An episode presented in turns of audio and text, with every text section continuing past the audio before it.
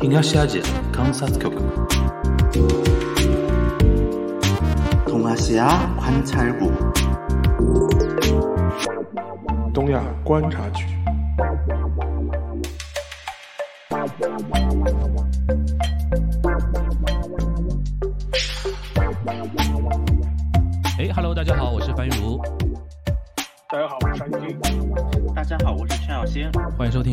的东亚观察局啊。呃，我们现在依然，呃，虽然上海已经开始逐步解封啊，但是现在还是三个人在三个地方。我是在棚里，然后沙老师在自己家里，然后小新在北京自己的家里，跟大家继续连线，带来今天这一周的呃东亚观察局。呃，先跟大家说一下啊，今天这一周的呃这周的东亚观察局的内容的一个构成啊，跟平时有点不太一样。呃，前半部是沙老师跟一位嘉宾的一个对谈，然后这位嘉宾呢是人在武汉吧，呃，是一位那个足球史的研究者，然后那个沙老师跟他进行了一些关于日韩足球、中日韩三国足球的一些话题啊，从历史历史的纵深，然后结合他自己球迷个人的一个身份的一个呃记忆吧，跟大家聊了这么一一段那个采访的内容，大概有三十三四十分钟左右的一个内容。然后呢，就是后面那一段呢，就是我们三个人在进行一些衍生的一些聊天、一些内容啊，然后进行一些点评之类的一些话题，好，跟大家先呃介绍一下。那我们先进入沙老师跟这位今天这位神秘嘉宾的一个对谈环节。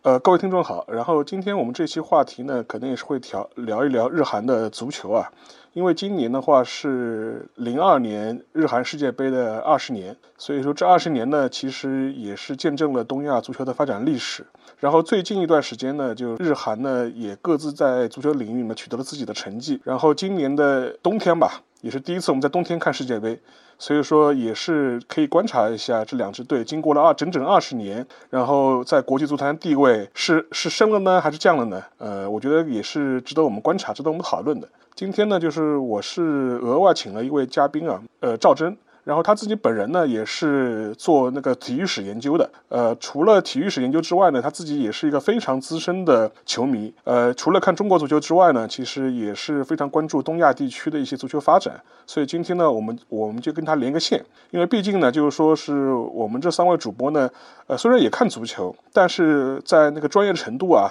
痴迷程度上来说呢，肯定还是不及像我们赵真这样的专业的足球观察者。更何况他自己又是一个体育史的研研究者，所以说呢，我们今天就非常欢迎他。呃，要么赵征，你跟我们打个招呼吧。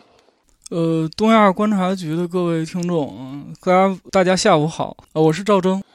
赵真呢，就是你自己的话是看足球，应该也是有几十年的球龄了，而且更何况你还有一个非也还有一个非常特殊的身份啊，因为你自己会做足球史这方面的研究，所以说我觉得这个话题找你来聊呢也比较合适。所以说我第一个想听听你想法的，呃，我不知道你在你看球的过程当中啊，你对日韩足球的第一印象是什么样的？呃，其实关注日韩足球主要还是因为是中国国足的球迷，因为日韩是我们的近邻，也是。是我们在亚洲足球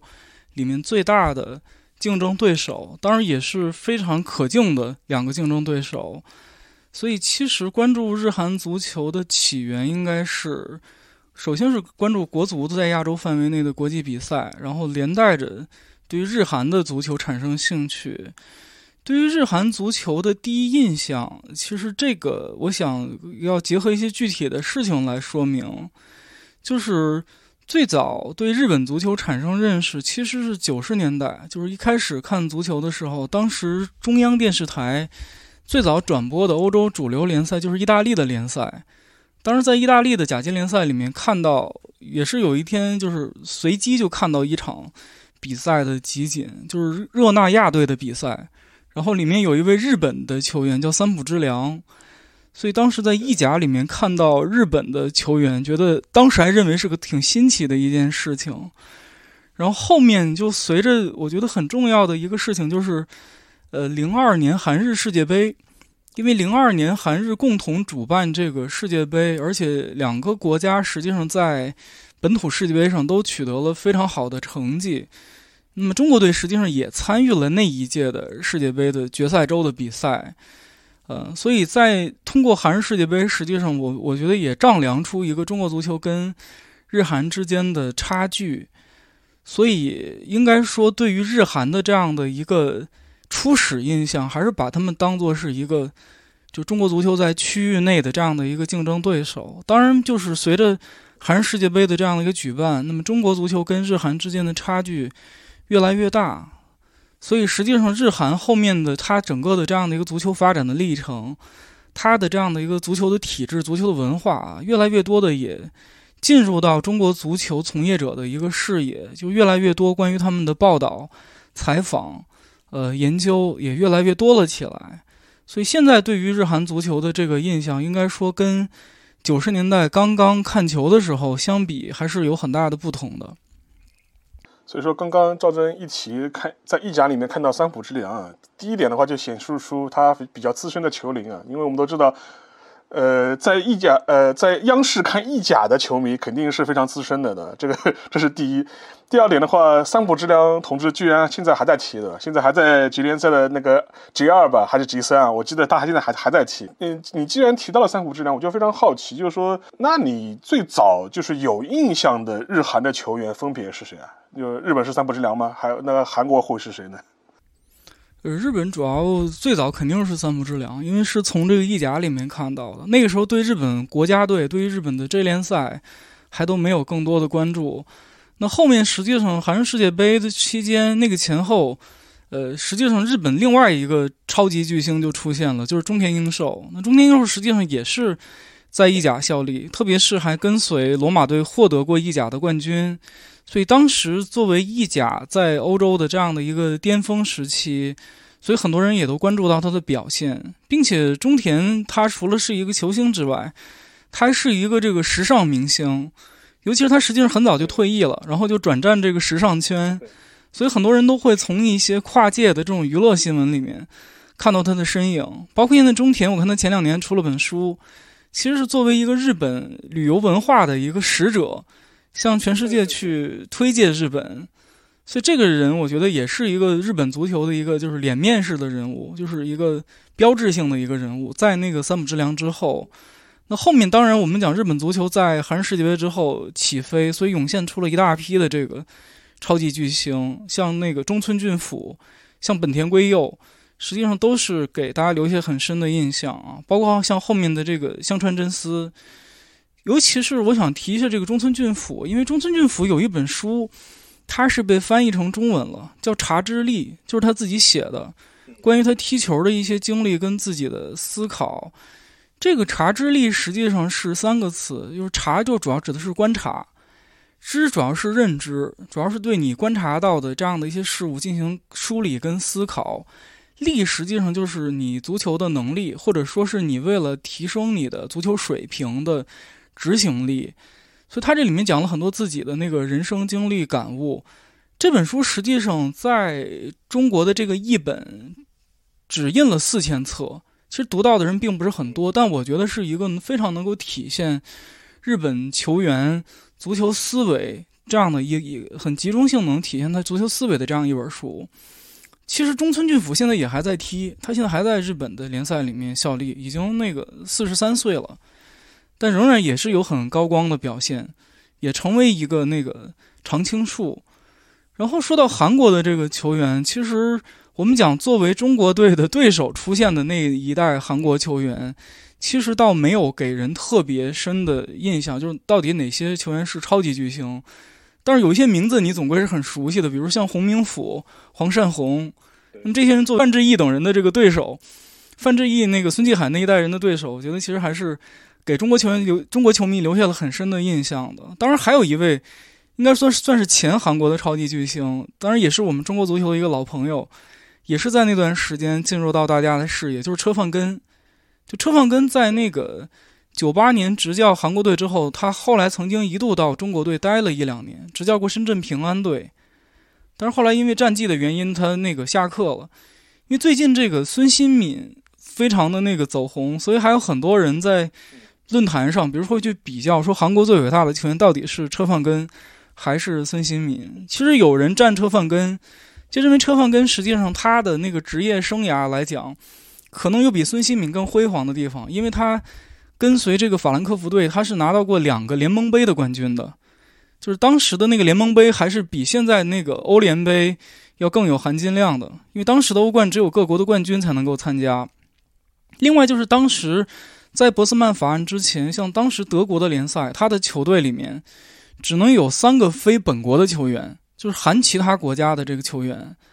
所以实际上他用外援是非常的谨慎的，他只有三个外援名额。一般来说，他对这个外援的能力上的要求。一定是不比本国球员低的，只能更高。所以车范根能在当年的这样的一个情况下成为法兰克福的主力球员，这是很能够去说明他当时在欧洲足坛的这样的一个地位的。当然，我们讲这个零二世界杯，那个韩国队因为有非常好的成绩，所以他之前是一个比较强调整体的一个球队，没有涌现出特别著名的这样我们所说的超级巨星这样的人物。但零二世界杯之后呢，其实逐渐也有一些人。成为了这样的一个标志，比如说在零二世界杯上有非常出色表现的安贞焕啊，但是安贞焕这个走红实际上跟他的那个形象也有很大的关系啊，因为颜值非常高，所以成为了那个偶像派的这样的一个球员。当然还有后面的就是朴智星，因为朴智星在这个曼联队实际上也是以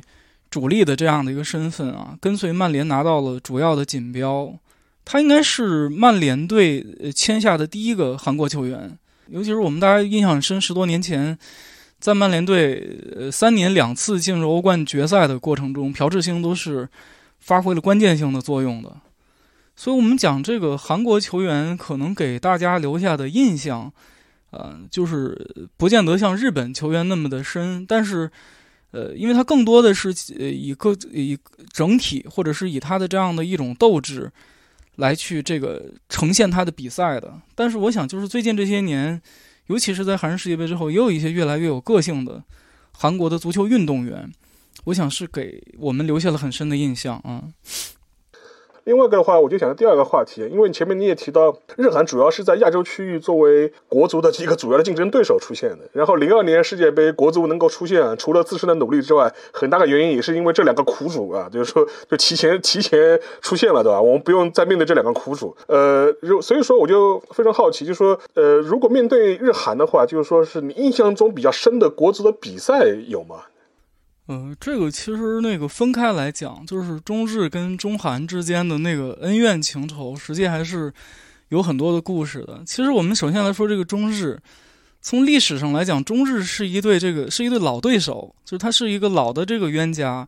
因为两个国家在接触跟这个现代足球这个过程中，实际是有密切的交集的，就是起步的时间差不多，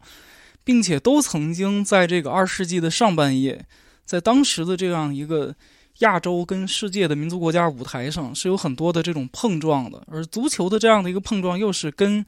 政治啊、跟军事这样的一些对抗啊，又是密切的联系在一起的。比如说这个二世纪二三十年代，那么当时在这个亚洲的远远运会啊、远东运动会上，那么中日就是一对这个对头啊。那像当时就有很多经典的这个中日对决，像一九三零年在东京举行的这个。相当于是足球决赛啊，就是在中国跟日本这个之间进行的。一九三四年在马尼拉进行的第十届远东运动会，最后这个压轴的比赛也是跟中国跟日本之间的对决。就那次比赛打得非常的那个激烈，中国队当时是四比三险胜日本队，最后是当时球王李惠堂是进了两个球，包括最后的那个点球绝杀。然后谭咏麟的那个父亲谭江柏在那场比赛中还攻进两个球。所以这些都是非常那个，呃，重要的一段历史。就是那一段中国跟日本之间，当然我们讲中日当时那样的一个政治对立是反映到体育里面来了。比如说，特别是九一八之后，后面为什么远东运动会办不下去了？就日本当时一定要把这个伪满洲国加入这个远东体育协会啊，所以后面这个中国方面为了抗议就退出了啊，所以导致这个远东运运动会也结束了。但是你从双方的这样的一个运动员。或者说是从事足球运动的这样的一些专业人士来讲，还是有一种惺惺相惜的情节。你比如说当时的这个中国的运动员，其实中国的媒体，其实我们看呃赛后啊，那个对于远东运动会的报道，对于日本足球的那个进步啊，都是给予了高度的肯定的。比如说，我们看一九三四年《申报》后面对于远东运动会的那个复盘，对于日本队是对他们的这样的一种斗志啊，他们的这样的一种精神，给予了极大的肯定啊，认为这是个很值得尊敬的对手。那么日本其实当时整体来讲，他足球的竞技水平比中国要相对落后一些，因为当时中国有上海跟香港这两个非常重要的，就是我们去接触、引介现代足球的两个桥头堡，所以中国当时在竞技足球上是有竞争力的。日本人对这一点也是非常的认可，所以当时日本足协，呃，日本的这个呃足球人士，他们二十年代所出的足球教科书，就是对于中国足球的这样的一个成绩是给予了高度的肯定的啊。他们就讲那个编书这个人就讲，他们到上海、到香港去，看到很多小孩都在踢球，觉得有这么中国有这么好的群众基础，他能在远东运动会上称霸，这不是偶然的啊。呃，五十年代以后。这个中国跟日本虽然当时没有正式的外交关系，但是中日之间民间的足球交流始终是在进行。就是五六十年代就有很多以各种形式，就当时也是为了打开对日的这样的一个民间外交一个非常重要的方式。那么到了七十年代中日关系正常化之后啊，那么两个国家在七八十年代以足球作为媒介的这样的一个体育交流数量还是挺多的。其实中国跟日本的这样的一个比赛，就是国足的这个比赛，直接的这样的一个对决，其实相对来讲是比较少的，因为这个它取决于很多因素啊，取决于这个，尤其是在洲际比赛里面的这个分组抽签。所以其实我们今天大家能够数得出来的，就是中国跟日本在亚洲足坛正式比赛的这样的一个对抗，就也没有也没有几场。比如说很著名的就是一九八八年这个汉城奥运会的。预选赛，当时中国跟日本是为了争夺这一张奥运会的这个入场券，实际是在广州和东京进行了两番战。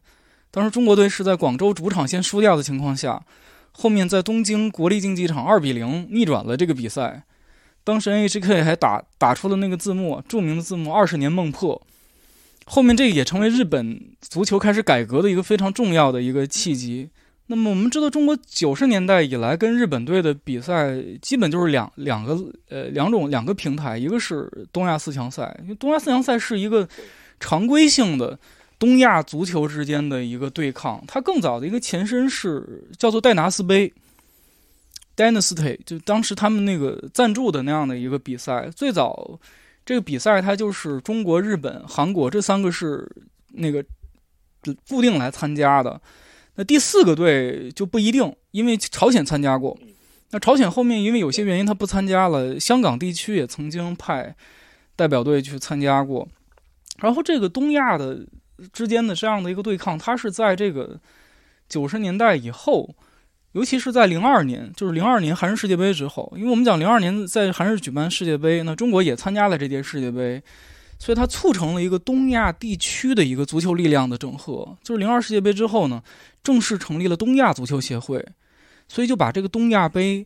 当做一个经常性的一个，尤其以中日韩三国作为一个核心，作为一个足球交流机制，就确定下来了。实际上，东亚足协它包括的范围还比较广，它除了中日韩之外，还包括像这个中国其他的一些，像台湾地区、香港地区跟澳门地区，它都是。东亚足协的成员，像朝鲜、蒙古啊，后面这个连这个关岛跟这个北马里亚纳群岛，他们也都加入了这个东亚足协。所以这个东亚的东亚杯，呃，以及它的前身戴拿斯杯，这是中国跟日本经常踢比赛的一个途径啊。所以这个大家很多老球迷印象都很深，就九八年的戴拿斯杯那次，中国队是在东京二比零战胜了日本队啊。当时霍顿那个带队的一场名作啊。那中国跟日本之间另外一个经常碰面的比赛就是亚洲杯，两千年的亚洲杯跟两千零四年的亚洲杯，中国队分别是在半决赛跟决赛中跟日本队去对垒，所以那两次比赛应该说给球迷也留下极深的印象。那么两千年黎巴嫩亚洲杯，当时米卢执教的中国队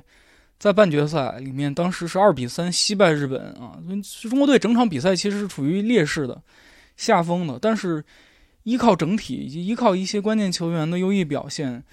就是还是有非常令人值得肯定的这样的一个呈现啊，比赛的呈现。另外就是零四年的亚洲杯，因为那次中国是本土亚洲杯，那中国队当时对于这个亚洲杯的冠军也有一个志在必得的志向。那最终在这个北京工人体育场进行的决赛里面，中国队当时跟没有派出主力的日本二队之间进行了决赛啊。非常遗憾的就是中国队最后一比三输掉了比赛，因为裁判一个关键的误判啊，以及另外一个就是这个当时在这个比赛里面李毅大帝错失了几个非常好的单刀球。好的，对。对，所以我记着零四年之后，中国跟日本之间实际上就没有在亚洲杯以及世界杯预选赛中有过正式的交手了。因为我们后面确实是没有太多交手的原因，是因为跟日韩足球发展水平渐行渐远。对，一直到二零二二年的这一次世预赛，就是我们去年看到的和今年春节期间看到的，就是跟日本队在世预赛中又踢过两次，基本这就是一个全部的。最近这些年，中日之间的那个交往的一个一个历史，那中韩之间的那个比赛，我倒觉得也还是很值得一提，因为这个里头，我觉得这个呃东亚几个国家在足球上还是有一些非常呃与具有历史传统的一一些一些源头的，或者说是交集的，比如说韩国足协他自己编过一本书，叫做《韩国足球百年史》。这本书里，他就讲这个韩国足球是怎么起源的。它是一八八二年的时候，英国的一个军舰，它的乘务员，就他们那个军舰在仁川港停泊的时候，他下来踢了几脚球，那个是韩国历史上有史以来记载的现代足球的第一次活动。但是后面就是为什么说的这个里面有些共同的交集呢？比如说这个基督教青年会，其实这个中日韩几几个国家早期的足球运动全是基督教青年会。在背后的这个推动的，所以实际上，呃，因为朝鲜那段时期后面成为日本的殖民地啊，所以你说韩国的这个足球，它在早期实际上，呃，可以说是日本足球的一部分啊，或者说跟日本足球之间是有极其密切的这个关系的。比如说这个韩国足球，它的一个很很重要的一个呃里程碑事件是一九二一年，当时办了这个朝鲜足球大会，就是韩国足球很重要的一个来源就是日本。因为他用的足球规则实际上是根据日本朝日新闻社的运动年鉴，就是从日文译过来的足球规则，它不是从英英文那里译过来的，所以当时它也是日本足球的一部分。他也参加日本国内的各种赛事，尤其是参加这个明治神宫竞技。所以这个里头比较有意思的一个问题就是，一九三六年当时那个柏林奥运会之前，当时这个日本是为了参加奥运会，是各个项目都搞了选拔。搞奥运的这个选拔战，并且都讲的是这个明治神宫比赛的获胜者，就是以他为班底啊，来组建去柏林的这样的一个代表队。那么当时日本的一个情足球的情况就是朝鲜京城的这个代表队拿到了冠军，但是日本人其实对于朝鲜人去参加这个呃奥运会，他还是有一定的这个限制的，就他不愿意那么多的朝鲜人代表日本去参加奥运。所以他在足球里面还是基本上是以日本球员为班底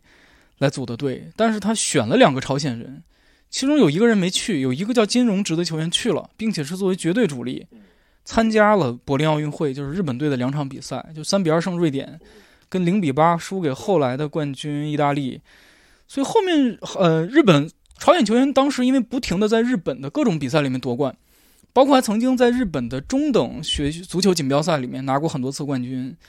所以后面这个日本在他们当时也计划参加1938年在法国举行的世界杯，所以那个时候就开始越来越多的想用朝鲜球员。当时那一届是选了四个朝鲜人，但因为后面这个日本军国主义兴起啊，他跟这个国际体育脱钩，所以那届比赛实际上没没有去，就是没有去参加这个，呃，没有真的去参加这个法国世界杯。所以当时这个朝鲜球员也失去了登上世界舞台的机会，所以朝鲜呃或者说韩国啊，韩国它作为一个民族国家，正式在国际比赛中以这样的一个身份亮相，是一九四八年的伦敦奥运会，当时他是组队去参加了啊，他是第一场是五比三胜了墨西哥，后面是大比分输给了这个瑞典，然后这个两个国家比较有意思的一个交集就是五四年。就五四年的世界杯的预选赛，瑞士世界杯的预选赛，当时亚洲有一个名额。那么当时亚洲本来很有竞争力的应该是中国，但中国因为两岸分治的这样的一个原因，就是中华人民共和国以及这个台湾当局实际上都没有派出球队结果变成日韩之间决胜来去争夺亚洲这样一个唯一的一张世界杯的门票啊，所以那会儿进个世界杯其实也也不难啊，就两个队啊。当时整个那个我们非常熟悉的亚洲足球的力量，像西亚、中东，他们都是七十年代之后才开始玩足球的，所以当时就是日韩之间一个直接的对决。那那一次是两回合比赛，韩国是一胜一平，胜了这个日本队，进到了瑞士世界杯的这个比赛。所以当时这个韩国的教练还讲。他跟李承文讲说：“如果万一我们输给了日本，我们全队就跳入对马海峡。”所以在韩国足球的历史上，他跟日本之间的这个比赛是他非常看重的。就是不管是日据时期，还是后面他独立了，成为一个民族国家之后，因为这个都象征着朝鲜民族的这样的一个呃文化啊，象征着他们这样的一种主体性啊，所以足球成为了。韩国啊，或者说是整个朝鲜半岛民族主义建构中非常重要的一个工具。当然，我们讲这个对于对于这个韩国来讲，这个中国也是一个非常重要的对手，因为这个中国也是对韩国来讲也是有历史的这样的一些情节。对。但是中国跟韩国之间的这个比赛啊，其实这个比赛其实进行的比跟日本之间那个交流还是要。少很多，因为一九九二年中韩才正式建交，所以中韩之间的比赛大部分都是九十年代之后。而且中国跟韩国之间因为这个分组的原因，主要的战场实际是奥运会的预选赛，就两个国家的足球比赛，男足比赛，主要战场是奥运会，而不是世界杯。在奥运会的比赛中是常碰，从九二年到两千零四年，当时中国国奥队连续四届折戟奥运会的外围赛，全部都是被韩国队拦阻了。九二年徐根宝带那一次，对对，徐徐根宝带带那一次，那个黑色三分钟啊，这个当时那个被韩国那个打败了。九六年当时在吉隆坡啊，戚务生带那一次又是败给这个苦主的韩国，兵败兵败吉隆坡，对，兵败吉隆坡。两两千年当时是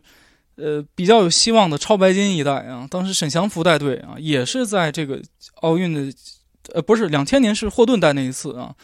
当时也也也也是没有那个通过韩国队那一关，在小组里面被韩国队淘汰了。零四年是沈祥福带那个超白金那一代，同组遇上韩国跟伊朗，这四次全部都没出现啊。后来一直到两千零八年，我们是以东道主的身份 进入了奥运会的这个正赛，所以这个里面有一些非常经典的中韩对决是在奥运会预选赛的舞台上发生的。特别我印象很深的就是青少年时代看过的那场比赛，就是两千年当时。为了争夺悉尼奥运会的这个入场券啊，当时这个中韩之间，那个那个比赛，我觉得打的还是挺激烈的啊。就是先是在那个第一回合是在那个首尔，第二回合是在这个上海，尤其是在上海，因为当时中国队已经是到了那个被淘汰的边缘了。那场比赛是在八万人体育场进行的，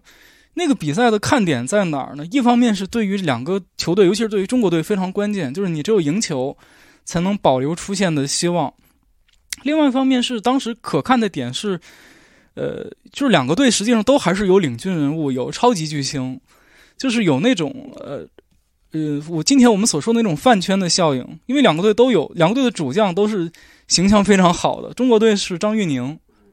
然后韩国队是李东国，当时还叫李东国，现在叫那个李同国。所以两两个人而且都是都是都是前锋，都是球队的这个当当家射手，所以那个比赛是。很有看点的，而且那次中国队确实虽然没有赢下比赛，但是发挥不错啊。尤其是在下半场，我记得张孝瑞替换场之后，整个的那个进攻组织都被那个盘活了。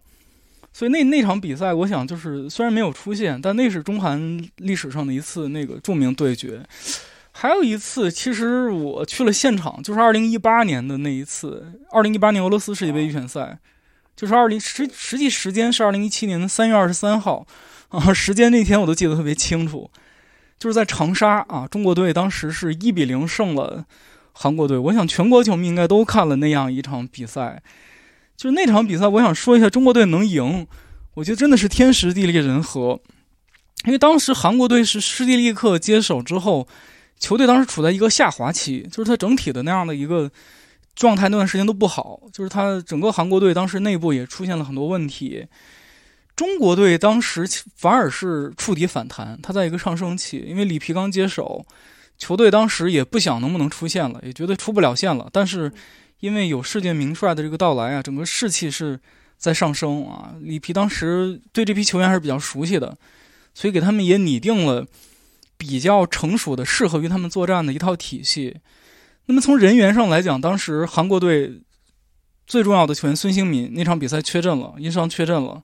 但中国队除了黄博文之外呢，人员是非常齐整的。那次比赛其实还有一个因素，就是大家觉得那次比赛那个很看重那个比赛的一个背景，是因为当时韩国正在部署那个萨德反导系统，所以把这个比赛被看作是一个这个不仅仅是一个足球比赛了，也看作是两个国家在政治上的一次交锋。所以那次比赛，中国队应该说是三军用命，加上这个真的是非常好的这样的一个运气啊！我甚至都觉得当时因为在这个贺龙体育场。进行的这个比赛，后来很多人都说是贺龙元帅在天之灵保佑了我们啊！这 个这个确实，我觉得还是有有一定的这样的一个运气因素啊，因为这样精彩的表现，你到后呃后面就是很长时间就再也没看到过了。那次比赛，中国队战胜了这个韩国队，嗯，我我想那个应该是中韩整个足球历史上一个非常重要的那个对抗啊，非常重要的一场比赛。说实话，这场比赛可能我觉得重要性可能更多是对中国人的心理层面上而言吧。其实对韩国人来说，这场比赛输了中国，当然他们可能也比较意外了。但是问问题是，这对他们来说也不过就是一场比赛而已，对吧？后面 该怎么样还是怎么样，我们该进世界杯还是进世界杯，对吧？你们中国队该不进世界杯还还是该不进的。呃，这个确实是这样的。不过那场比赛也应该说直接导致了这个施蒂利克的下课啊。后面施蒂利克也也到中国来发展了。但是反过来，我们来再看，呃，日本也好，还是或者是韩国也好，其实这二十年的足球发展，我觉得总体来说还是一个在向上的状态吧。我觉得就是无论是从他们的国际赛表现，还是一些有一些贡献奉贡献出一些非常优秀的球员的角度来看，我觉得这两个国家这二十年来说，呃，至少不是像中国这样原地踏步乃至在后退，它至少还是在进步的。其实多年前。其实当时也是沙老师推荐，我也读了这本书，就是原来那个《铁坛周报》记者英红霞写的这个《日本足球的明治维新》。对《日本足球的明治维新》这本书，我读了之后，我就觉得其实做好足球的一些东西，它不复杂，也不神秘，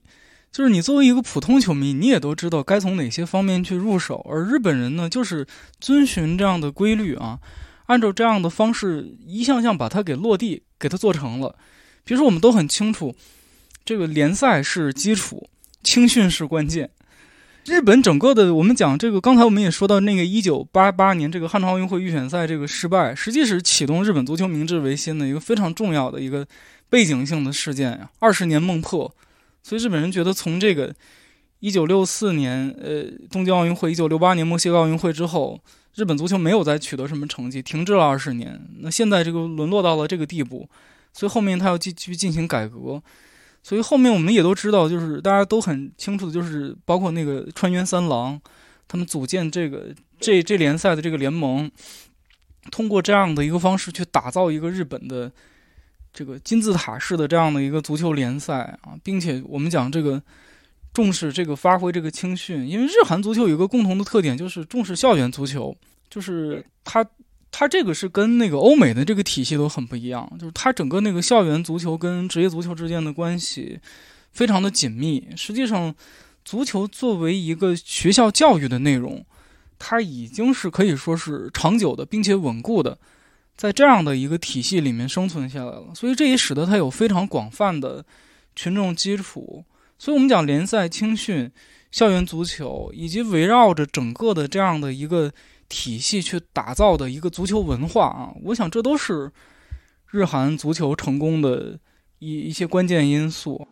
肯定还是要聊一聊我们那个最近大红大紫的孙兴敏啊，因为他最近也是在英超的取得了一个突破性的成绩。然后就前两天，呃，非法国际比赛日的时候，他也是带领那个韩国队二比零战胜了智利啊，也是他第一百场国际赛的比赛。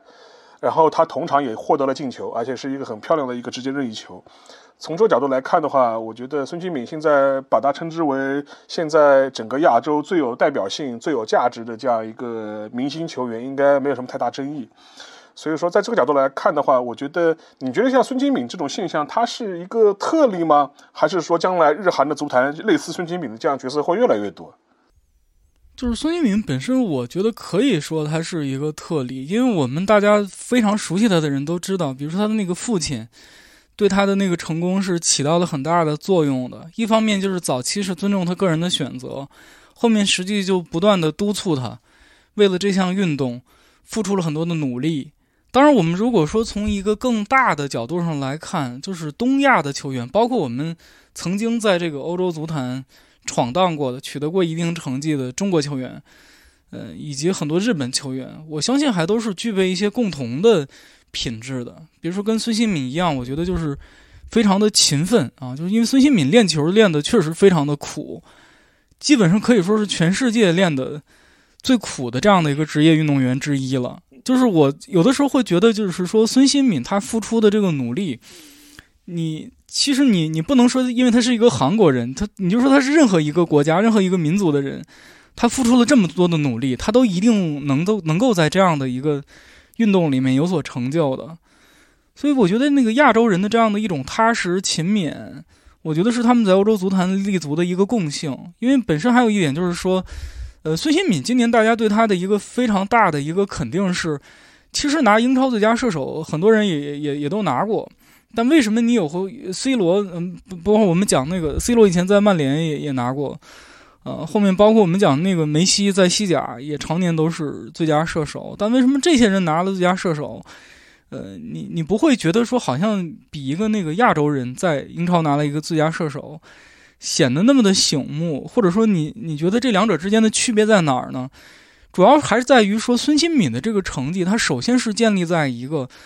呃，他是团队中的一个成员，那么他是在充分的执行了教练的使命，完成了自己的战术任务的这样的一个基础之上，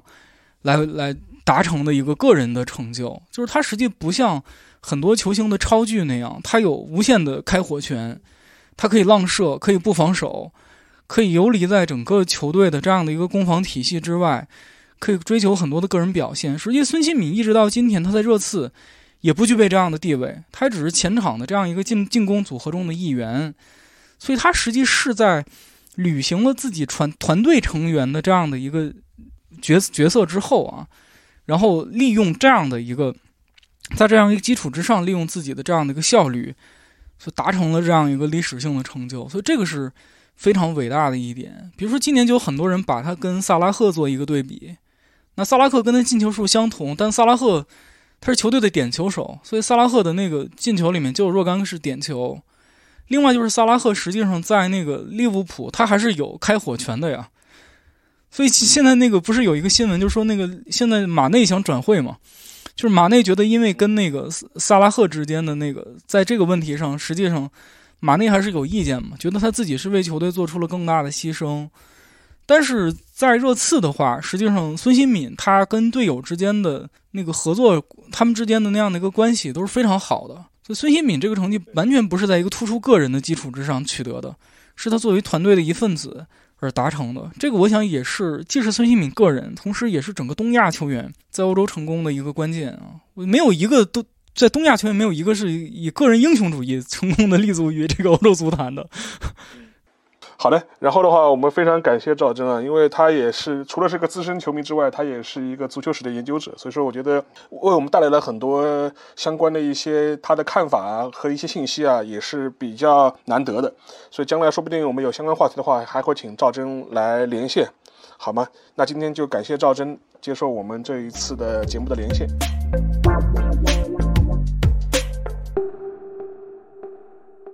好了，那个沙老师之前录的跟嘉宾的呃连线，呃，大概一三十多分钟吧，大家已经全部听完了。我们先来那个让那个沙老师啊，作为采访者啊，你自己跟那个我们的嘉宾啊，就是聊下来，呃，你觉得怎么样？感觉就是呃，听听他一些，尤其我个人是觉得关于一些足球的一些怎么说呢，一些历史纵深的话题，还是聊的还挺。挺清晰的啊，然后让大家感受到了啊，尤其像日韩这二三十年的时间吧，他们发展的一个脉络，你个人感觉是怎么样？因为今天这个话题呢，我觉得也比较有意思，因为今年正好是零二年日韩世界杯的二十周年，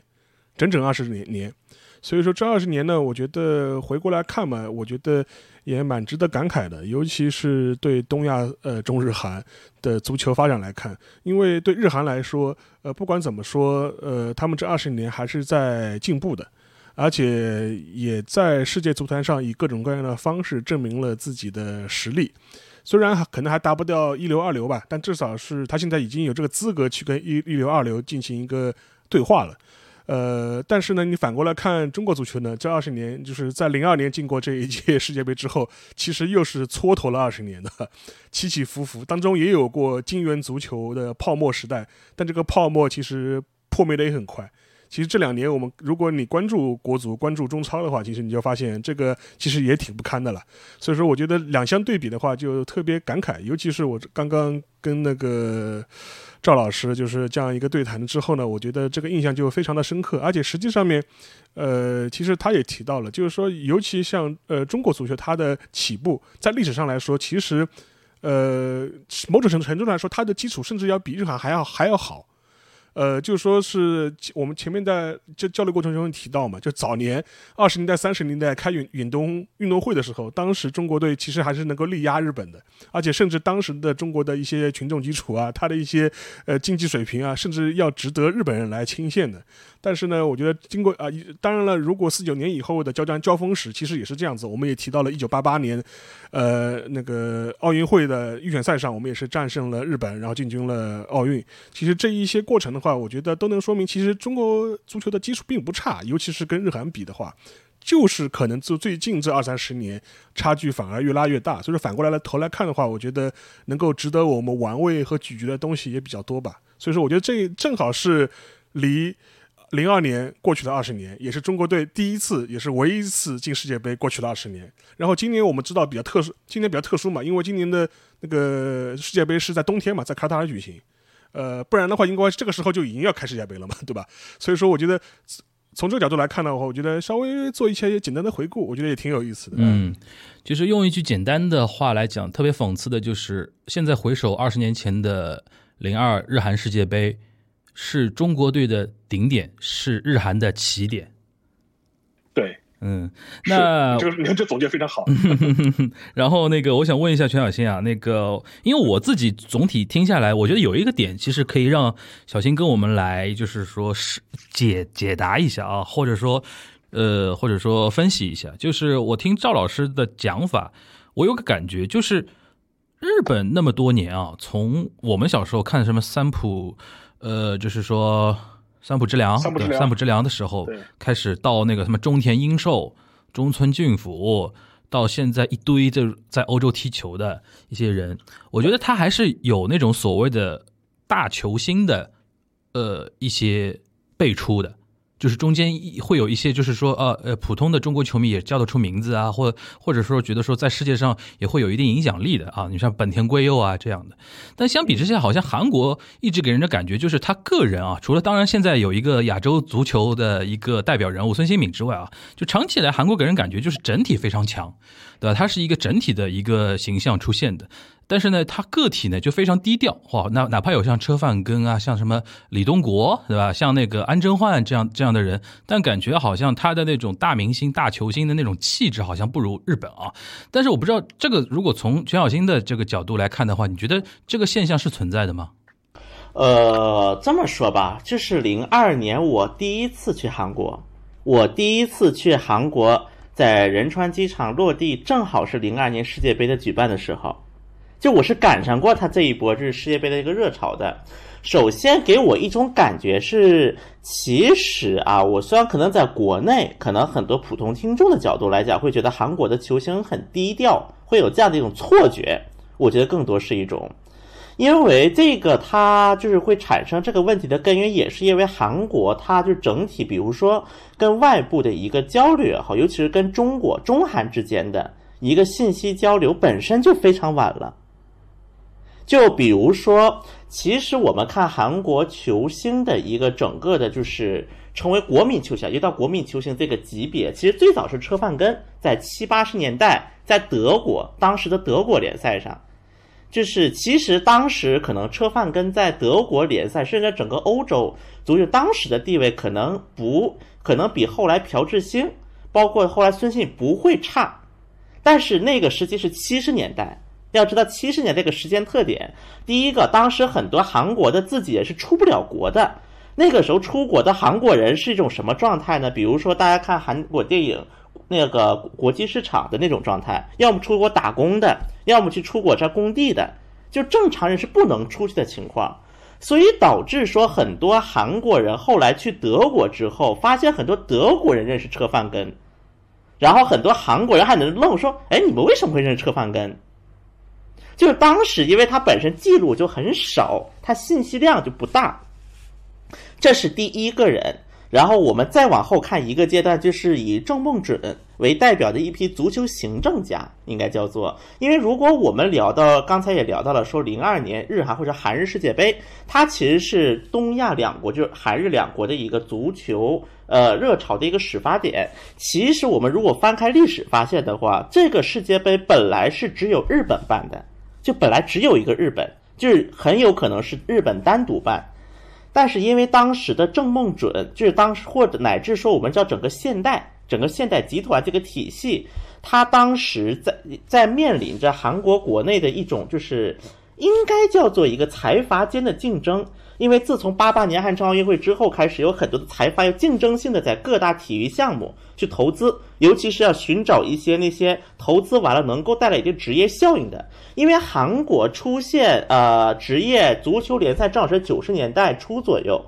所以说当时的现代集团就是以郑梦准为代表的这批人，他们其实是看到了足球它可能在未来的一个商业价值，所以说也是经历了不少的一个运作。那么在这个运作之后，那么这个世界杯就成了零二年韩日或者叫日韩世界杯，这是第二个第二第二波人。所以包括这个零二年后来就有了希丁克嘛，后来是有了一个外国人教练进来，然后韩国政府当时因为也是处于很焦虑的状态，就九八年法国世界杯的时候，当时韩国特地让车范根当的教练，但是车范根最终输给了荷兰，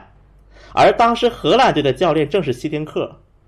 所以说，后来韩国人就觉得说，如果一个要主办世界杯的国家连十六强都进不去，那么太丢脸了。这是当时韩国上下各界的一个社会一致。所以说，他不仅把希丁克请来，甚至他们把职业联赛都停了，就是为了配合希丁克能够将各大运动队的人都抽走。而且，可能这种支持力度一直到现在，比如说，如果明天韩国再办一个世界杯，他们还是做不到这一点。就是当时我记得他们关了十一个月，就相当于各大联各大足球联赛愿意配合十一个月把自己的运动员给抽走。就是当时已经在韩国上海，它是有这样达成了这样的一个一致。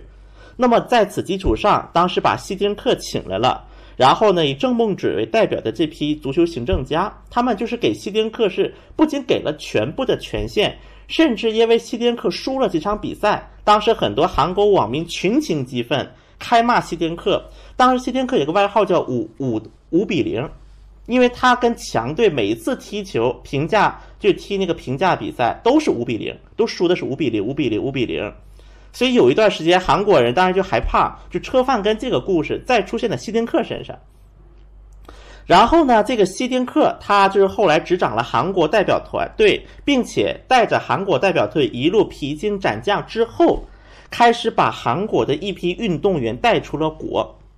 那么这个就最典型的代表就是后来在曼联待了很多年的朴智星。其实虽然我们现在可能熟悉是孙兴敏，因为我们现在能够接受的信息更多，但是从韩国民众啊。他们的一个印象来讲，其实很多记事的韩国民众，尤其是在他们眼里的，可能就是最闪耀的明星朴智星。包括自己连孙兴敏接受采访的时候，也是说他的对他的那个什么，他的就是 role model，就相当于是他的偶像是朴智星。以朴智星为代表的一批人，相当于是走出了韩国，甚至走出了日韩联赛，开始进军欧美，特别开始欧洲的各大联赛。在此基础之上，那么后面又有了包括像李东国呀、像孙兴敏这样的一批人，不过呢，韩国足球它还不像日本一样，我们看日本的足，其实，在零二年的时候，日本当时的足球水平真的只是可以说是起步阶段，然后一点一点它是在稳定的往上走的，就是慢，就是很缓慢的上行。但韩国的足球相比之下，其实也经历过很大起大落的状态，有几年是大起大落，就是大，因为大家可能真的是被零二年世界杯的，就我们先不谈这场世界杯有没有猫腻等这些问题，但是至少他得了第四名嘛，当时。应该是到现在为止亚洲国家在世界杯的最高成绩了，所以很多韩国民众相当于是有点过于自信了，确实是。因为我们刚才说到。希丁克当时不仅是有希丁克自己能力，还有韩国政府、政界、商界，是全部是把这个劲儿扑到这里上面了，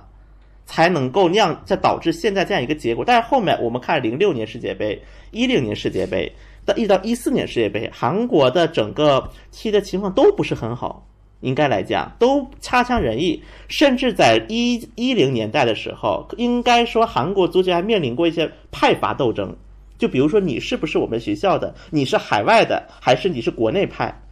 包括有些教练偏爱用海外派，有些教练偏爱过国内派，不仅导致韩国球队内部一片混乱，甚至把很多当年的英雄都拉下水了。零二年的英雄，比如说洪明浦，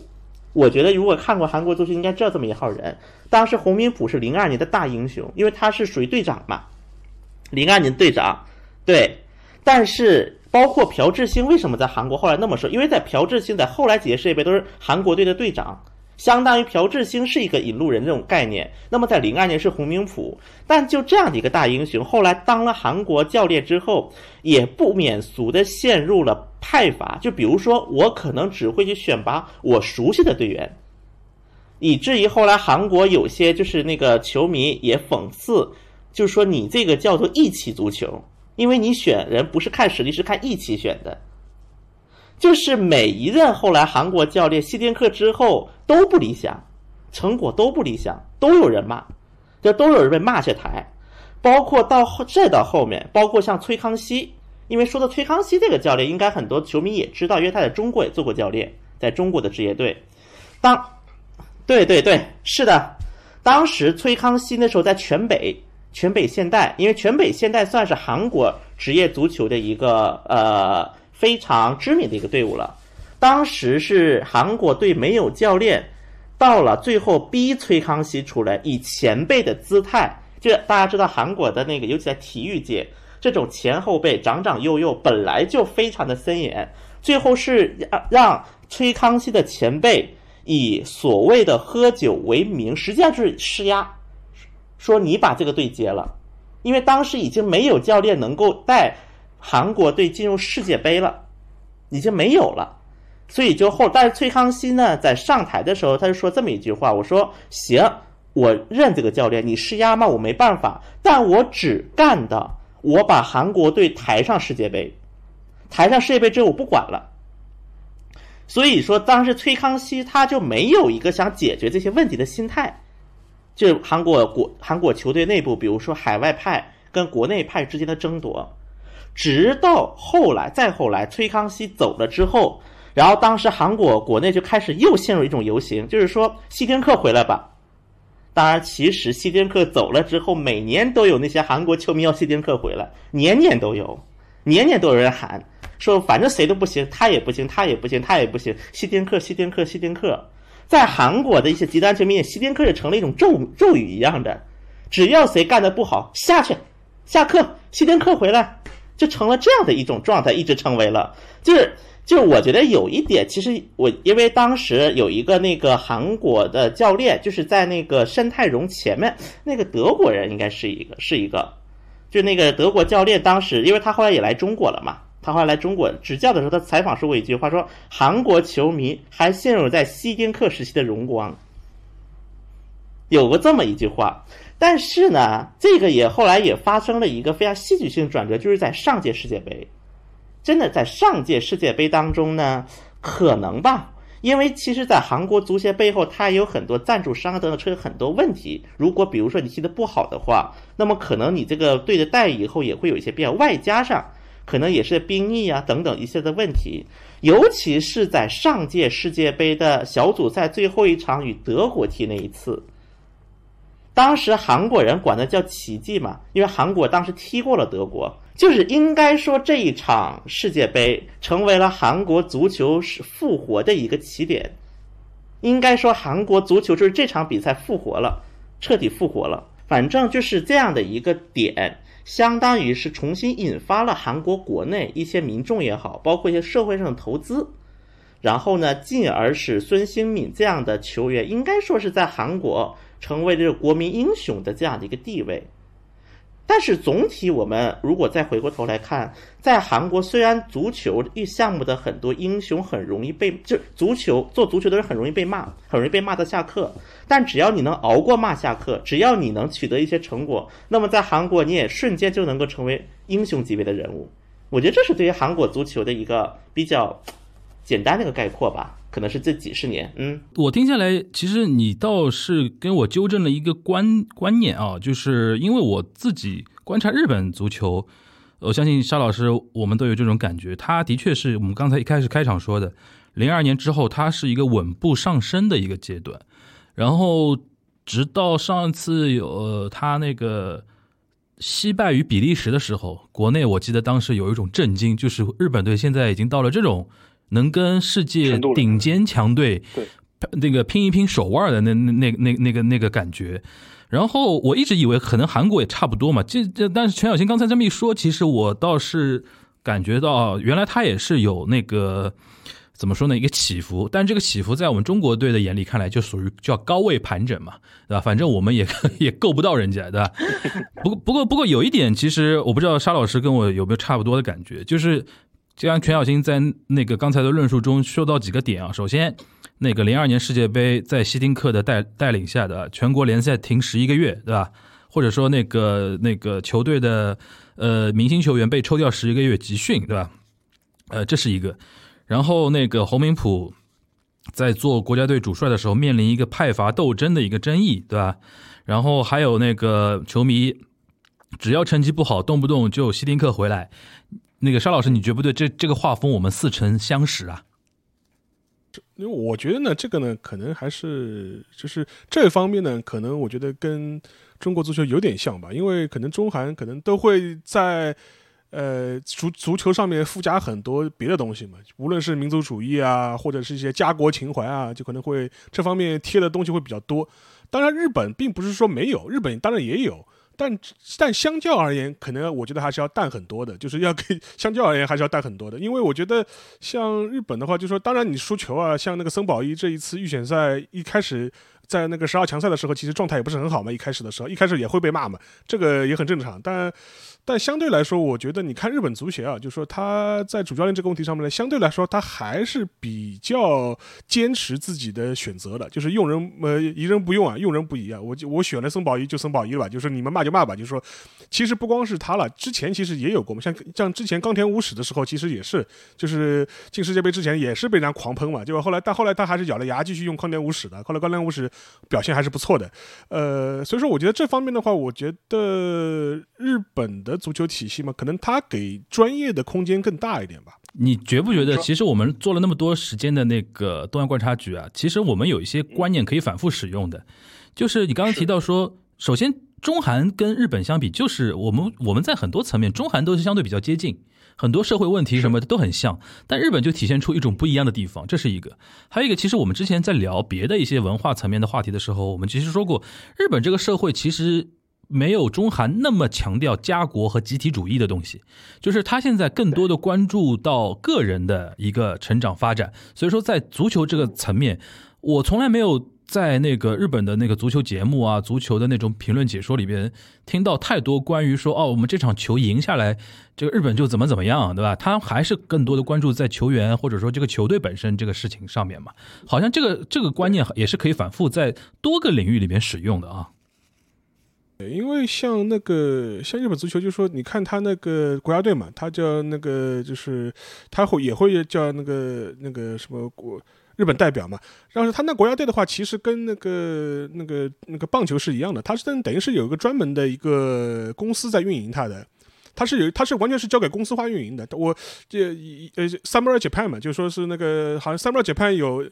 三班解判就就是他有那个那个棒球代表队，也有那个那个国那个足球代表队，但是他那个模式是很像的，就是那模式都是交给一个公司在做的。而且另外一方面的话，他很多时候他是把这个足球的这个东西呢，当做一种文化娱乐事业在在经营。而且之前我们其实，在聊那个棒球的时候也聊聊到过嘛，因为现在足球在日本的形象，它是认为是一个很阳光、很时尚、很 fashion 的一个运动，就是属于这种很潮的运动。棒球反倒是属于。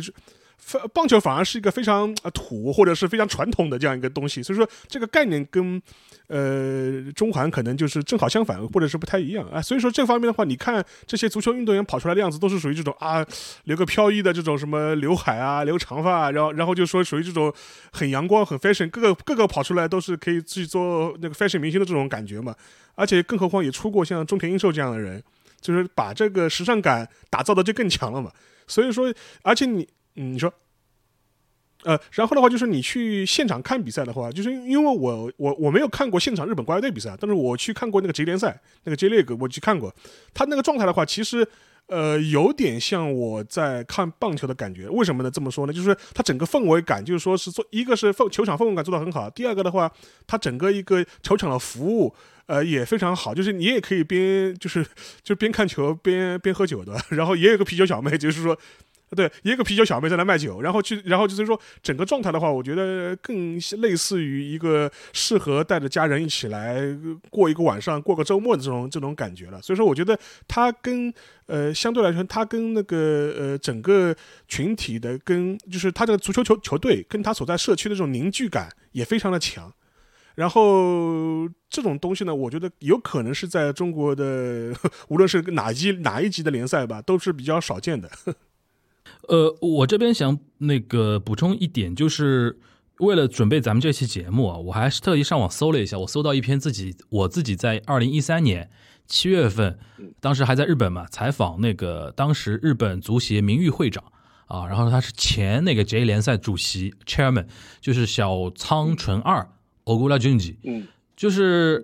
呃，当时我我印象中，当时为什么会去踩他？你想，我当时是作为财经媒体啊。去采访他，当时我记得除了那个我们有一个那个领导授意之外，他自己喜欢足球啊，授意我去说碰碰看之外，我记得当时我有一个问题意识，就是呃，关于那个刚才那个邵老师也提到的，就是足协官员和或者说联赛的那个负责人，因为在日本的话，足协官员和联赛负责人他是一体的，呃，就是关于他们。和国家队主教练之间的一个互动关系，因为当时我记得好像国内又出现一些就是主帅的问题嘛，就像刚才徐小新说到那个韩国国家队主帅一样的，就成绩不好就开始那个大家都开始扯后腿，的？就这种现象，然后就显得日本非常的小清新，你知道吧？就是从来没有发生过那种什么就是派阀的那种感觉啊。当时我就带了这种问题意识去采访小仓纯二。呃呃，我就问他一个问题，我说，呃，我说那个你们足协主席选帅的时候和那个那个主教练，因为当时好像日本主教练是扎切罗尼，那个对对扎切罗尼，我说这个你们的互动关系是怎么样的？万一他成绩不好，你们会怎么样？就是我记得小松城当时就非常笃定的说，首先他说选帅这个事情是那个足协这一块，JFA 这一块。以吉尼萨雷马西达，就是说，是完全只交给他们来选择的。然后，其实他说说穿了，就是会长最后拍板嘛，就大家提意见，最后他来拍板。他说，一旦选上之后，他们就是一条船上的人了。他说，万一扎切罗尼或者说其他的主教练成绩不好的话，呃，中途下课的话，一般那个 JFA 的那个主席或者说会长也会下台，然后就换人。因为这是这日日语叫任命任任命责任嘛。你肯定要有一个连带责任的一个东西，哎，我说这个其实就是一个非常好的一种传统，对吧？就是谁任命谁负责，对吧？然后也不要说。这个人也是你任命的，任命的时候嘛，好像你也不是很同意，对吧？然后上去了之后嘛，成绩好了，你跟他话好道好，样样好；成绩不好嘛，就到处放话，这种这种氛围，我觉得非常不好嘛。所以说，我就带了这个问题问题意识，当时去踩了那个小仓纯二，印象还非常深刻啊。这是我想补充的一点，大家如果有兴趣的话，可以上互联网搜一搜这篇文章啊，就是还能还能搜得到。还有一个就是刚才那个沙老师提到那个明星那个话题，其实也勾回来最早我扔给那个全小新的那个话题啊。你刚才邵老师。你刚才这么一想，我想起来了，其实为什么外界或者说中国普通球迷对于韩国球星的印象，就是说觉得说低调啊？后来我一想是有道理的，就是就是韩国的球星啊，可能他的发光的点或者被人讨论的点，还是仅限于足球这个领域本身。就是他没有超出足球更多的东西，虽然我不知道那个未来孙兴敏能不能达到一个新的一个境界一个高度啊，但是我想，哪怕车范根啊，哪怕朴智星啊，哪怕那个安贞焕啊什么的，他可能虽然安，尤其是安贞焕可能有点那个呃花边新闻对吧，什么韩国小贝对吧？之之类的，但是好像我们讨论他在别的领域的东西真的比较少，但是你想，日本经常出。大球星为什么给我这种感觉？就是他的个性化球员太多了。你像三浦这样，到现在还在踢啊！我的妈呀，是 对吧？这是一个。然后你像中田英寿，最呃，甚至有段时间还做到联合国的教科文组织的什么大使吧。中田英寿，中田英寿很早就退役了，因为他三十出头，就是像急流勇退一样的，就是从那个足球界给退出了。然后后面就是在什么时尚圈啊，就是文化圈啊，就是发光发热，就是对。然后你看本田圭佑也是这样的，对他甚至。牵涉到了那个创业圈，我知道本田圭佑在那个。日本在美国都有很多那个创投的那些钱的嘛，对吧？然后他自己非常不掩饰自己的那种个性化的那些东西，所以说给我这种感觉就是日本的那种球星可能跟刚才沙老师分析的一点，就是足球这个运动在日本是非常 fresh 的，所以说它里边参加的球星球员什么的都是个性十足，然后要求你奔放，这种在日本这个社会里边就显得非常的扎眼嘛，但是就容易让别人记住你。但韩国呢，就是说首先他们就是。是集体主义的东西还是比较强嘛，所以说球星你哪怕在球场上表现的非常好，大家讨论的还是你足球的那个事情。然后可能退了之后，可能我不知道徐小新如果有补充的话可以补充，比如说。日日历史上，比如说有没有韩国球星，就是退役之后在文化圈层，比如主持个节目啊，或者什么做一些文化大使啊，或者做么什么外交官啊，或者做企业家，有没有这种例子？到时候你可以补充啊。然后我想后面我们是不是真的要再讨论讨论一个一个现象，就是孙兴敏的这个现象？因为孙兴敏今年真的是就是英超射手王，而且是比萨拉赫、萨拉赫都是。妈点球嘛，对吧？就是点球，对吧？都点球。然后那个我们孙孙大球王是真的一个一个踢进去的，对吧？可能现在他应该算是亚洲球员、东亚球员在英超上的最高荣誉了吧？能做到那个射手王的话，对，应该这应该是没什么太大争议的。就之前我在跟那个呃，就之前我在跟那个赵老师那个对谈里面也提到吧，因为孙兴敏他这样一个成绩相对来说更货真价实一点嘛。而且另外一点的话，孙兴民本人他自己就跟我们前面聊到，他还是属于一个。呃，工具性的这样一个角色，就是他不像一些呃超级球星啊，或 C 罗啊，或者当时当年的 C 罗这种状态，就他是有无无，就是所谓的无限开火权嘛，就是说我想浪射就浪射，但是他更多还是要履行一个他自己在前场的这样一个进攻的这样一个责任，所以说要配合，甚至要配合整个队来达成这样的目标，在这种情况之下，他还能获得这样一个成绩，那是非常非常难得的，嗯，对。那我们不聊孙兴敏在场上的一个事情啊，就是我首先想问一下那个全小新，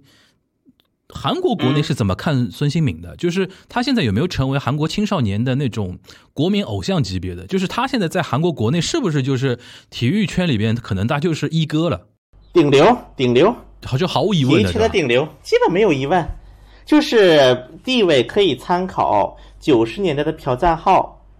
然后呢后面的那个什么。后面的朴智星，然后呢，再到后面的，比如说之前曾经的朴泰桓、金，然后再到金妍儿，然后再到孙兴敏，就这是一条线，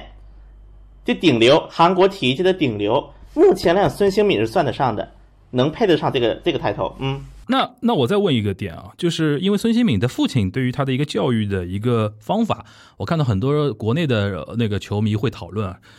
就是韩国国内是怎么来看待那个孙氏父子的这种互动关系的？呃，首先我觉得在韩国国内，就尤其是在研究孙兴敏的这些人看来，那么孙兴敏父亲对于打造孙兴敏现在这个状态，应该是就是现在的这个孙兴敏，应该是至少百分之九十的功在孙在父亲身上，甚至也有不少的韩国的一些就是足球圈的改革派人士认为。如果把孙兴敏放在了韩国这种，就是比如说放在韩国本土的这种普通的足球班或者是普通的这种就足球部这个体系放下去，可能就没有现在的孙兴敏了。就是认为孙兴敏相当于是一个呃孙兴敏的父亲，他这种教育方式，因为我们知道孙兴敏他其实就是他的父亲，一直以来他就是整个教育的方式是参考了就是很多欧美的模式，然后呢，他也没有在韩国本土的就是足球足球界体系上是活动太久，就是基本上孙兴敏的这基本功之类都是他的父亲教给他的。然后他会了一定的基本功之后，就已经有底子之后，他才在韩国高就韩国那种中学的足球部开始，就是那个什么开始踢球。那么这个流程跟一般的韩国球员是不一样的，因为韩国的很多学校小学的足球部，然后中学的足球部，然后到大学到足球部，然后呢被教练发挖掘，然后被挖到那个职业队。这是韩国的一个比较普遍的一个路径，但这种路径就很容易像陷入，比如说我刚才提到洪明甫的时候说的，就是很容易会像前后背、前前后后、上上下下这样的一些问题。包括希丁克去韩国，就是在韩国执教第一，因为韩语大家知道是有敬语和平语这一说嘛，就比如说要长辈要用敬语，希丁克第一句话就是你们所有人，包括见的队长都说平语。你们谁不说平语，我把你从那个那个代表队踢出去。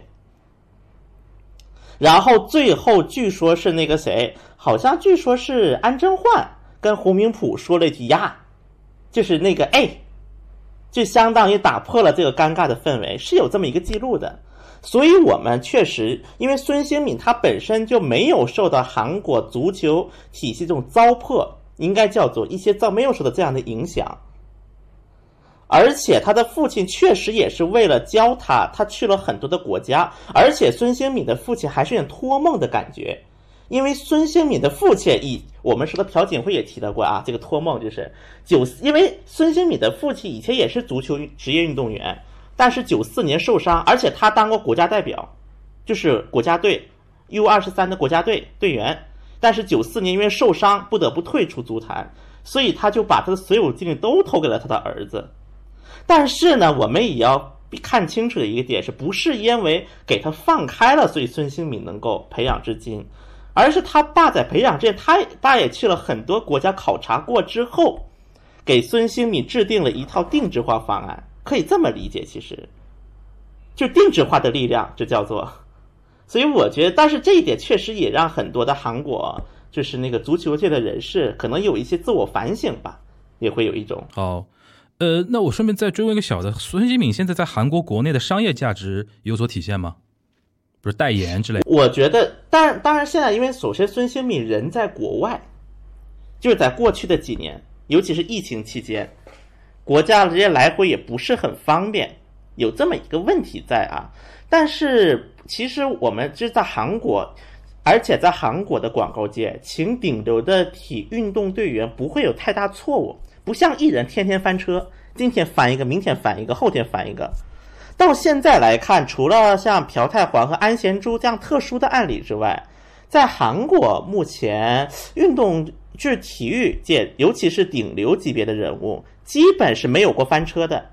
从朴智星到金妍儿到朴赞浩都没有翻过车，所以这是个非常安全的选择。我觉得这个也会体现在一个商业价值当中。因为这这，你无论是拉韩国的任何一个正常人，他都会对这个人有好感，不像你请艺人，他会有 anti，他会有很多反对的，甚至你要背着被低设、被拍到的危险。我觉得这是一个他的商业价值一个最大的体现，因为他够阳光、够稳定形象，而且那个代表着某种那个道德的感召力嘛，就是自律。对，而且精神。对，我觉得是精神。当然啊，刚才就是也说到那个韩国足球，其实我也想再简单提一个点啊。其实我觉得在韩国足球整个发展史当中，这韩国的这个球迷的这个角色，我觉得其实也很有意思。像我们知道零二年的时候啊，零二年那个世界杯，其实韩国球迷很多还起了个正面的作用。就比如说红色恶魔，以红色恶魔为代表的这官方的，也不要半官方吧，就半官方的应援队伍。它是起了很多正面作用，比如说现在很多韩国民众他们都能够想得起来的口号“梦想一定成真”，这个就是当时零二年世界杯挂出的口号。但是到后面吧，就很多这批红色恶魔的这批人，他就是资历变老了，资历老了之后就开始多管闲事，有一点。就后来天天号召这样希丁克回来，也是这批人。再包括再后来，就是那个刚才不是说的韩国那个在上一届世界杯不是赢了德国嘛？虽然说他淘汰了，淘汰是淘汰了，但是他赢了德国。结果因为当时我在现场，我是去现场采访的，就是那个他们韩国代表队回来的时候，在仁川机场。然后呢，我不知道大家看不看那个画面，有人扔枕头，竟然有粉丝，竟然有球迷给这是这些运动员扔枕头。然后我还差点被打着了，当时有画面的那个枕头就在我的脑袋上面一厘米，就我只要当时一抬头，可能就打着我了。就有人扔扔枕头、扔鸡蛋，当然这个扔鸡蛋的人是谁呢？可能目前也没有一个定论，但无外乎这两种可能：第一种是赌球的，觉得自己那个什么韩国赢了德国，导致自己赌输了；第二种呢，应该就是这些极端人士，就他们觉得现在的韩国足球不行，还得希丁克回来。所以我觉得可以，我觉得啊，就是比如说谈韩国足球也好，包括谈其他的国家的足球也好，我觉得这个球迷的一个角色，在什么时候担起什么一个角色，我觉得这也是一个 值得思考的一个嗯范畴吧，应该叫做一个维度。嗯，那沙老师，你怎么来看孙兴敏和他的所体现的那种价值，和他背后他跟他爸爸之间的这种互动的呢？觉得。现在来看的话，就跟我们之前聊到的，就是说孙兴敏到底是一个个例呢，还是预示着将来，呃，日韩可能会有更多的顶级的球星的出现？就是说，现在其实说实话，呃，你拿就那个日本来看的话，就是他的很多球员，国家队的一些代表，他基本上是能够稳定的。在欧洲的一些一二一二流的俱乐部里，就是稳定的打主力。这这这里这批人其实已经非常多了。现在的话，就是肯定要缺一个类似于像拔尖的，就是像一个 super star，就是超级巨星的这样一个角色。所以说，这批人呢，就说实话，现在还无论是在日本还是在韩国，可能是稀缺的。但是孙兴敏的出现，有可能会把这个呃这一块给弥补掉、填补掉。就是说，能出现一个真正的超一流的。呃，代表东亚的一个球员，呃，这点角度来说的话，是呃，孙兴敏是给了大家这样一个希望了。就是这样的话，我觉得在数量累积到一定程度之后，能够迎来一个比较大的质变吧。这个这个可能是我们的我们的一个期待。呃，但是呢，孙兴敏他本人的他的呃球风也好，他的训练态度也好，包括他跟他父亲的这样一种关系也好，又导致他身上面其实又有一种非常。呃，东亚式的这种兢兢业业，知道吧？就是他整个人给你感觉，他就是一个低调踢、低调踢球的这样一个优秀球员。就是你作为一个，你作为一个就是顶级球员或者是一个顶级明星的话，这种腥味儿啊，相对来说淡了一点。就说就不我就就说我们其实都很清楚嘛，就是除了球员他自己有他自己的呃球艺上的就球技很高超之外啊，球踢得很好，但他自己本身他又要是有自己有他自己一个定位的，像 C 罗就很清楚嘛，C 罗我当然我我我能力什么世界第一，但是我自己也是也是明星啊，他有他有这样一个明星意识啊。我自己会给自己造很多话题，然后我也会各种各样场面上来，就是标榜我自己作为一个明星的这样一种光环在，对吧？所以说，我觉得从这个角度来说呢，就是孙兴慜来说，他更多还是，呃，一个非常优秀、非常敬业的这样一个优秀的足球运动员。但是呢，就是现在我感觉呢，我现他他给我感觉他现在就缺一点腥味儿。他的足球的实力，我觉得已经毋庸置疑了。现在就是看看能不能就是把他自己的这种明星的这种呃气质啊，能够调动起来。我觉得这个的话，我觉得还差一口气。对我，我其实想对就是沙老师说这个，我再想提一点啊。其实，在我觉得沙老师这一说这一点，就是韩国的球员，就是我觉得除了孙兴敏外，还有一个典型代表就是朴智星。就是朴智星和孙兴敏真的是一个很典型的东亚球员，因为我们知道，其实很多世界上的著名球员，我们放眼来看，包括有些私生活有各种问题呀，包括很多就是那种耍大牌啊，这种事情还是不少的，就我们能够听到的。但我觉得朴智星也好，孙兴敏也好，至少第一个在练对待球的态度，以及他的一些私生活方面，至少我们知晓的范围内。我觉得他真的是一个很东亚的两个球员，就非常典型的代表。但是在韩国足球界也出现过一个他俩的反例，就是正好和他俩相反，叫李天秀，也是零二年当时的一个也零二年也是零二年成员，也零二成员之一。李天秀这个人呢，他就是是韩国就是球迷对他的一个号称叫懒惰的天才。第一个，他干过什么？是第一个，他就是不训练一半跑了，跑了喝酒了。包括呢，就是球员，就是有球迷举横幅，他比个中指，或者是跟教练直接打起来又动手，就什么事他都干过。然后还中间，李天秀也要也因为这个事情，而且李天秀还被自己的球队踢出去过。就是明虽然所以说他明明是一个零二年的英雄，但是在这样的举动呢，可能在欧美的角度来讲。就可能在西方社会的角度来讲，他并不是个特别大的问题，但但因为这样，对，因为他是天才嘛，既然韩国球迷也管他叫天才，懒惰的天才也是天才嘛。但是呢，他是在韩国的地位，包括他在东亚的地位，就比朴智星、孙兴敏就会差很多。包括他虽然李天秀现在退了之后，也比如说之前也上过《我的小电视》这种韩国综艺，但明显就能感觉他这个第一个情绪刹不住，第二个反应平平。我觉得这就是一个文化差，有些时候，包括说这个腥味儿。如果说真的孙兴敏为了追逐腥味，要把他现在的很多特质给放弃，那么我们不说他在国外会怎么看待他，但在韩国的名声他会变成什么样子？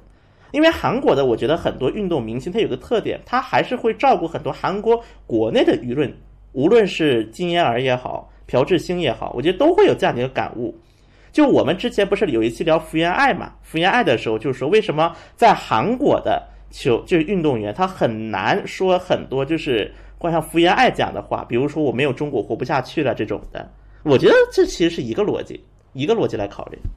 嗯，行，那那个，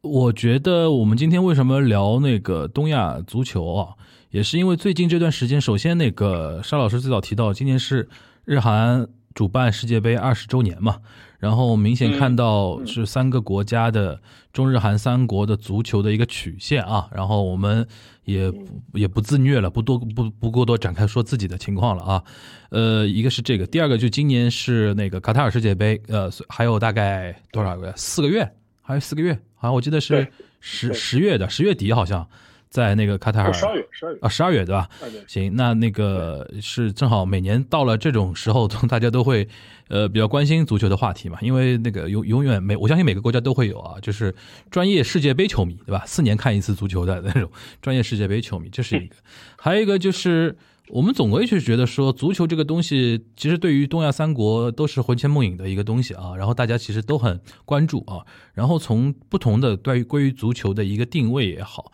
一个发展的一个什么方向也好，一个呃任何一个足球的一个这个侧面嘛，其实也是个放大镜，放大三三国社会的一些东西啊。然后呃，希望大家是能够 get 得到啊。然后因为今天我们是最后这一趴，是我们三个人的一个衍生性的一个分享啊，希望大家能够呃 get 到我们想跟大家传达的一些内容。然后希望呢，就是我们的呃新的嘉宾啊，赵真老师对吧？是叫赵真吗？对对，赵真老师，然后大家听通过他的一些分享，可以大概有一个历史上的一个脉络啊，可以感受得到日韩足球的一个发展。呃，体育专门聊体育这一块，我记得我们是聊过棒球，对吧？然后这这次聊了足球，未来我们看看有没有任呃机会啊，这是。文体啊的话题，因为上周我们聊了那个文化的，就是剧的话题的，然后这周又聊了体育，呃，希望说那个东亚也能够带给大家更多不同的侧面啊，因为我们三国的确今年又是大年啊，三国互动的大年，希望说从各个不同的，哎，你说，就是说是你讲的这个话题，其实本来今年有一个非常好的时机，就是聊东亚的体育啊，就本来我们杭州是要开亚亚运会的，知道吧？现在虽然说延期了，但我也但我也不是特我也不是特别乐观，因为他呃我们稍微提一句吧，因为本来那个明年的亚洲杯也是在中国举行嘛，后来中国现在 反正我也不知道呃主动放弃的什么原因我也不说了的，然后现在好像现在看下来的话，就是说是卡塔尔和韩国的，就卡塔尔和韩国都有意接盘，都有意接盘，因为相相对而言，亚洲杯还是一个比较有商业价值的这样一个项目。而且就是说，呃呃，韩国其实本来就想申请这一届的那个那个亚洲杯，当时是因为要跟朝鲜共同申办女子那个世界杯嘛，女子足球世界杯嘛，所以说后来这个事情也黄了，所以说现在再接过来嘛，也也正好，另外也给我们那个新新的大统领对吧，庆庆庆庆祝一下的，然后卡塔尔嘛。现现成的嘛，他今年他今年本来就开开世界杯，所以说这两个国家都还有意，但是亚运会相对来说就比较尴尬。亚运会的话，说实话，估计很难接很难找到接盘的人。就是现在的话，就说是没有什么特别的候选城市了，因为当时杭州选的时候就是没有没有竞争对手的嘛，所以说我觉得这个相对来说亚运会可能更不乐观一点。但是就是那个呃，就是亚洲杯相对来说，无论呃，就是多半是要么韩国，要么卡塔尔，就基本上是两两个选择了。就是就本来逢双的是体育大年啊，但今年本来有那么很多的那个。在我们这边主办的一些体育赛事，因为大家都知道的一些原因啊，就是不得不那个呃让行，对吧？或者说各种各样的一些情况吧，这也是我们觉得比较遗憾的一点啊。所以所以所以说，我们觉得不管怎么说，就是喜欢体育的人，大家还是会那个对我们今天这一期的那个话题有所感觉的啊。也希望说未来大家可以在评论区里边给我们提点建议，比如说在体育这个圈层，大家有什么想更多想知道的一些东西，比比如说我我在聊天过程中其实。中间一度我很想插一个造，但是我觉得放弃了，因为因为又展开很大。因为刚才全小新提到那个郑梦准那个话题，就我突然 get 到，中日韩三国足球官员其实背景也很有意思的，就是韩国是财团，对吧？韩国是财团，然后日本呢是原来那种呃企业球队里边的那些那些基层的一些人嘛，对吧？但是他们跟财团又不太一样，他们更像萨拉利嘛，对吧？就是那种。工薪工那个是怎么说呢？上班族的一一种心态。我们这边嘛，完全是举国体制下的那种官员在推动一些足球的这些发展。这个其实也是一个很好展开的一个一个东西啊。然后，但是呢，就是这个就就我们只能割爱了，因为长度关系啊。呃，下次有机会的话，跟大家再去分析去展开，好吧？那我们今天的东亚观察局就到这边，我们下周再见，拜拜，拜拜拜。